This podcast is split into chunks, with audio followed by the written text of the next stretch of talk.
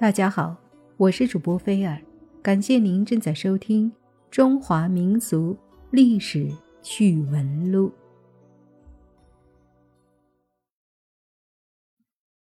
各行各业都有一个行业的创始人，或者是说对某个行业有着重大影响的人。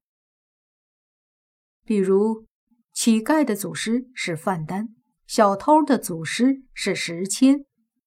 而今天我们聊的这四个人比较特殊，他们分别是曹操、关羽、岳飞，还有吕洞宾。那他们这四个人对哪些行业有着深远的影响呢？人们为什么又要拜他们，将其奉为祖师爷呢？众所周知，曹操为了在三国称霸天下。组建了一支专业的盗墓军，还美其名曰“摸金校尉”。正因如此，盗墓行业也从暗地里操作摇身一变成了合法的行当。这也就使得摸金队伍里聚集了曹操从各地招来的盗墓高手。通过整合学习，最终形成了一套以《周易》为理论基础、分金定位为实际手法的盗墓流程。可以说，曹操的摸金队伍不仅将盗墓手法发扬光大，他更是以一己之力将盗墓行业推向了巅峰。盗墓祖师非曹操莫属。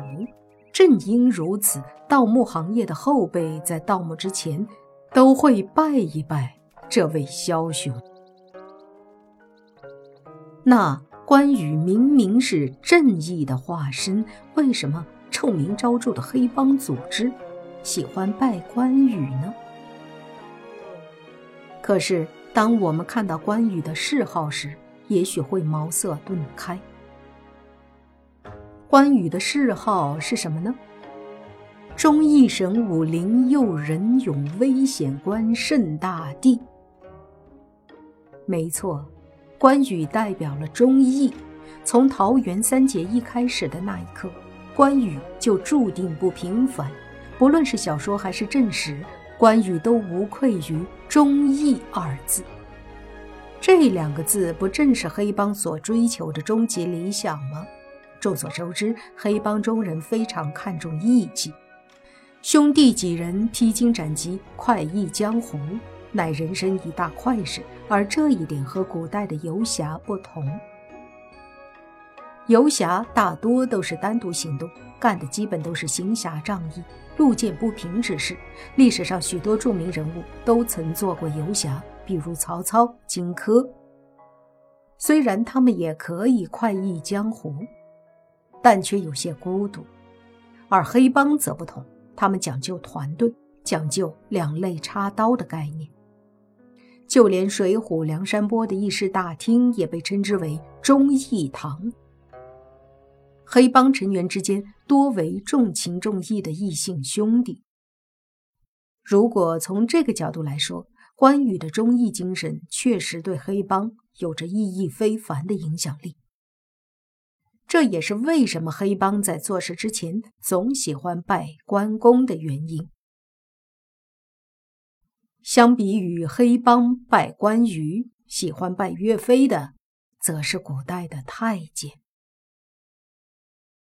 根据《明史》记载，明朝东西长两个太监组织，最初非常佩服岳飞的报国精神。为给皇帝表达忠心，他们就开始拜岳飞。当然，这些太监也并非是做做样子，他们最初确实抱着精忠报国的心态，帮助皇帝监视百官，为皇帝分忧。所以，他们每次接到任务，都会拜一拜岳飞，希望岳飞可以保佑自己完成任务。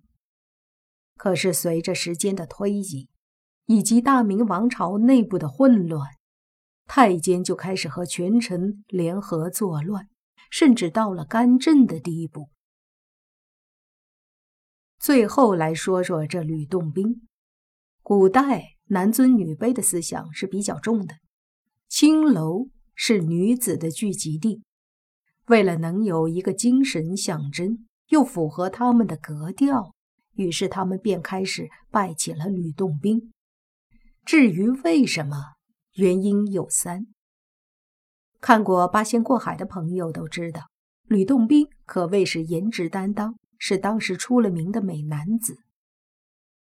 试问人世间谁不爱美？美男子也是美。作为青楼女子。谁不想自己的客人个个貌若吕洞宾呢？第二点，吕洞宾生性风流，放荡不羁。他在斩妖除魔的闲暇之际，还会前往青楼烟花之地放松娱乐，因此也流传了不少经典故事，比如就有三戏名妓白牡丹的经典。所以连他的师傅都说他是喝酒恋花，两者并用。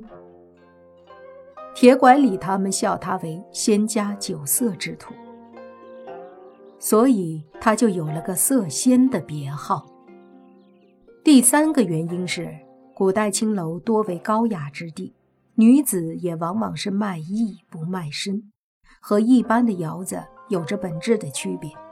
但也有少数青楼女子选择沉沦，而吕洞宾在风流之余，还不忘点化渡人。对一些深陷勾栏的青楼女子加以劝解，使其走上正途，因此他也就逐渐成为了青楼女子心中的偶像。通过这三点，不难看出，吕洞宾有样貌、有风流，又不失正义，这就让他成为了青楼女子所崇拜的对象。从以上四位历史名人所影响的行业来看，行业在发展之时需要一种精神作为支撑，只要不忘本，不忘记最初的经营理念，那么行业发展也就越顺利。比如反面教材《太监拜岳飞》，最初的时候能够依照岳飞的精神办事，但后来却忘了初心，忘了本。最终不仅害了自己，连大明王朝都被他们搞得乌烟瘴气。所以，一个行业无论拜谁，都需要自己努力踏实，不忘初心。